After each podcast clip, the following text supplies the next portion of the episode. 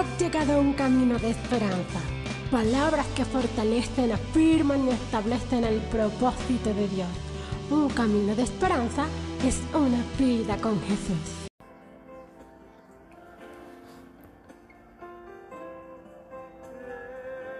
Damos gloria a Dios en esta hora y damos gloria al Dios Padre, al Dios Hijo y al Dios Espíritu.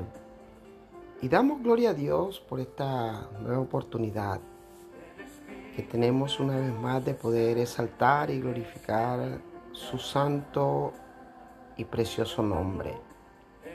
Saber que su amor, su gracia, su favor y sus misericordias están delante de todos nosotros. La palabra de Dios en Filipenses, en el capítulo 3, verso 20, dice, más nuestra ciudadanía está en los cielos, de donde también esperamos al Salvador, al Señor Jesucristo. Realmente nuestra verdadera ciudadanía no está enmarcada en el territorio terrenal donde tú y yo nacimos. Aquello que nos identifica eh, como nacionales de X o Y país. Y sabemos que somos pueblo de Dios. Somos, como dice su palabra, nación santa, pueblo adquirido por Dios. Primera de Pedro 2.9 está escrito de que nuestra ciudadanía es una nación santa y que tú y yo somos un pueblo adquirido por Dios. Y esta ciudadanía no se obtiene por haber nacido en el territorio, sino que somos una nación que fue adquirida por Dios. Fue comprado este pueblo con un precio y un precio de sangre a través del Señor Jesús. Por eso el apóstol Pablo, aquí en Filipenses 3, dice, mas nuestra ciudadanía está en los cielos. Y ahí es donde nosotros tenemos que enfocarnos, que realmente nosotros como creyentes, como hijos de Dios, no dependemos de un sistema terrenal, nosotros somos embajadores del reino de Dios aquí en la tierra. Si tú has confesado a Jesús como Rey y como Señor, entonces tienes una credencial, tienes un documento que te acredita como integrante de la familia de Dios.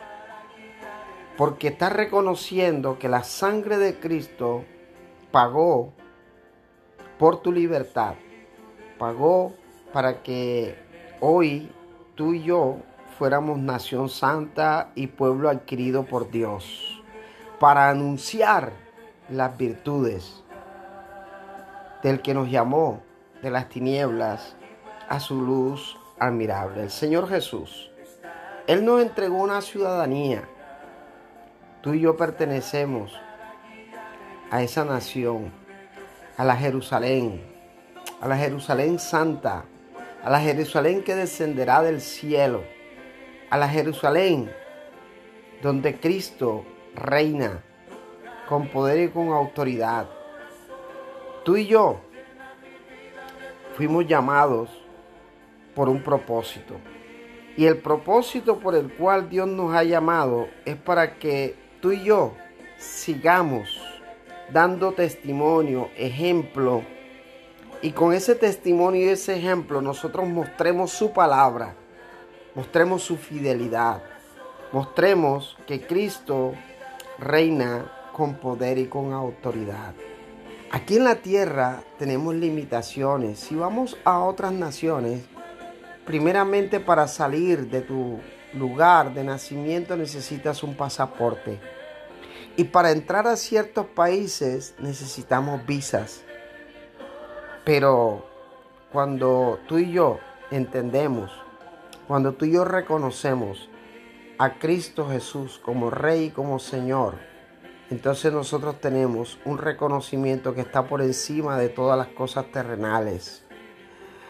Tenemos un libre acceso a la presencia, al trono del Dios eterno, del dueño del cielo y de la tierra, del que creó todo lo que vemos y aún lo que nuestros ojos normales no pueden percibir.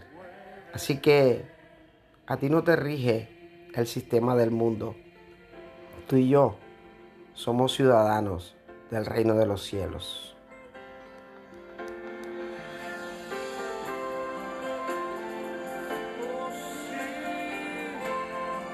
Gracias Espíritu Santo.